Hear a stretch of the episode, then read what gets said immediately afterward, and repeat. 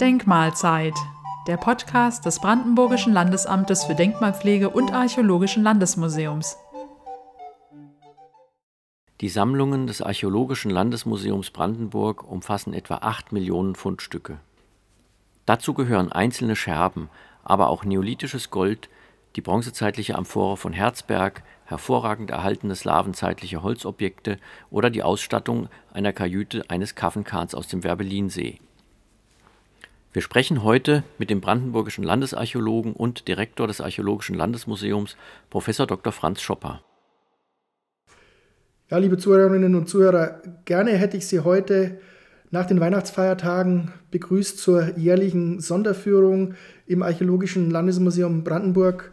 Ich mache das immer sehr gerne für die Interessierten, die dann nach den Feiertagen auch mal ein bisschen nach draußen gehen wollen, Kultur suchen und sich mit Archäologie und Geschichte unseres Landes beschäftigen wollen.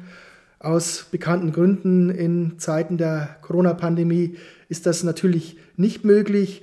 Gerne lade ich Sie aber ein, einmal dem folgenden Podcast zu lauschen und uns dann natürlich auch treu zu bleiben auf den Internetseiten des Landesamts für Denkmalpflege und Archäologischen Landesmuseums sowie speziell auf der Seite des Archäologischen Landesmuseums zu gucken, welche Ausstellungen, welche Angebote haben wir, was bieten wir online, beziehungsweise wann Sie uns wieder besuchen können. Bleiben Sie uns treu. Archäologie ist spannend.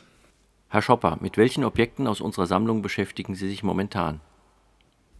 Derzeit beschäftige ich mich mit Fundstücken, die einerseits im Museum schon zu sehen sind, andererseits durch Neufunde ergänzt wurden aus der täglichen Arbeit. Das ist ja nun gerade das Spannende dieser Verbindung Archäologisches Landesmuseum, Archäologische Denkmalpflege.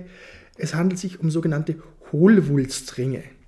Das sind Objekte aus Bronze, die sehr wuchtig und kräftig wirken, aber hohl gegossen sind und wahrscheinlich als Beinschmuck getragen worden. Aus der Eisenzeit stammen diese Objekte so ja, 700, 600 vor Christus. Sie werden in Horten als Opfer niedergelegt und in der Zusammenarbeit mit ehrenamtlichen Bodendenkmalpflegern und äh, Fachakteuren konnten in den letzten Jahren einmal zwei und einmal ein einzelner neuer Ring geborgen werden. Einmal bei Angermünde, einmal hier in der Nähe von Mittenwalde.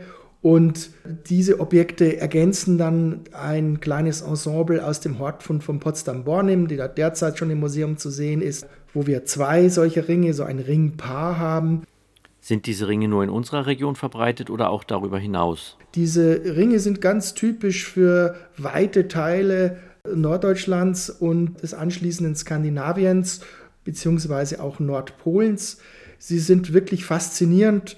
Tatsächlich äh, gibt es einen Fund in der Sammlung in Weimar, den auch Goethe schon gesehen hat. Und die Kollegin, die das zum ersten Mal äh, fachlich bearbeitet hat, Frau Schacht, vor einigen Jahrzehnten, präsentiert auch die Anekdote, dass Goethe dann zum Hofbronzegießer gegangen ist und der sollte ihm da eine Kopie machen und der dann aber festgestellt hat, oh, das ist aber schwierig, mal gucken, ob ich das hinkriege.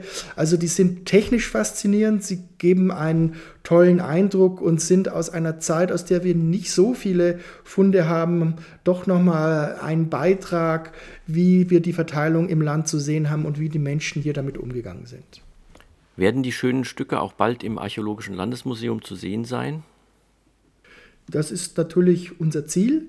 Äh, ich konnte sie schon in einem Vortrag einer breiteren Öffentlichkeit dort im Archäologischen Landesmuseum präsentieren. Man kann natürlich Funde nicht einfach noch in die Vitrine reinschieben und dann wird sie immer voller. Das funktioniert so nicht. Man braucht ein Konzept, das dann entsprechend auch umzubauen. Aber auch unser Landesmuseum kommt in die Jahre und wir werden nach und nach umbauen müssen. Ich denke aber, wenn diese Corona-Schließzeit vorbei ist, kann man auch die Neufunde einfach mal für eine gewisse Zeit einfach in der Einzelvitrine dann präsentieren. Das wäre derzeit so die Zielstellung.